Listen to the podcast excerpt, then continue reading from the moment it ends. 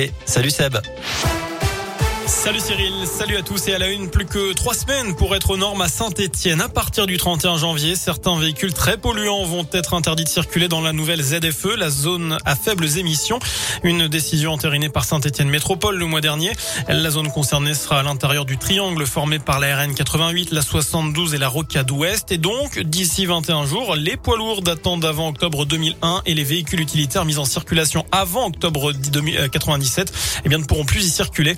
Ça ça concerne tout ou partie de sept communes, la Ricamarie, Roche-la-Molière, Saint-Genélaire, Villars, Saint-Priant-Jarret, Saint-Jean-Bonnefond et évidemment Saint-Étienne.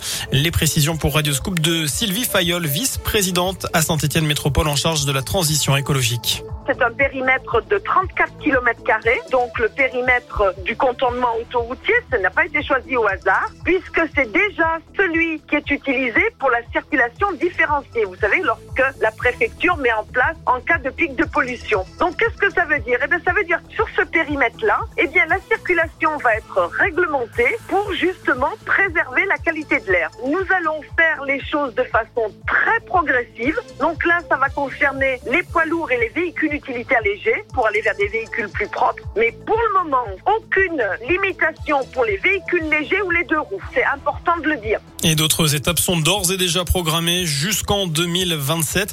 À noter que pour accompagner cette mesure dans le cadre du plan R, une enveloppe pour le changement de véhicule a été mise en place à Saint-Etienne Métropole. Les aides peuvent aller jusqu'à 16 000 euros. Dans le reste de l'actu, un nouveau centre de vaccination lancé ce matin au Scarabée Riorge. Il sera désormais ouvert 7 jours sur 7 de 9h à 17h. Alors qu'à Saint-Chamond, on déménage, exit l'hôpital du Gier. Le centre de vaccination est déplacé juste à côté au château du Jarret. Euh, c'est dès cet après-midi pour augmenter les capacités. Euh, capacités qu'on a doublées aussi au CHU de Saint-Etienne ou encore à Rive de Gier. Au total, 55 000 créneaux sont ouverts cette semaine dans la Loire. À suivre cette grève des manipulateurs radio demain au CHU de Saint-Etienne. Ils rejoignent un mouvement national. C'est pour dénoncer notamment des manques d'effectifs avec un personnel épuisé et en colère. Un rassemblement est prévu demain à 14h devant le bâtiment AB de l'hôpital Nord. Notez que les rendez-vous seront maintenus à plus de 90%.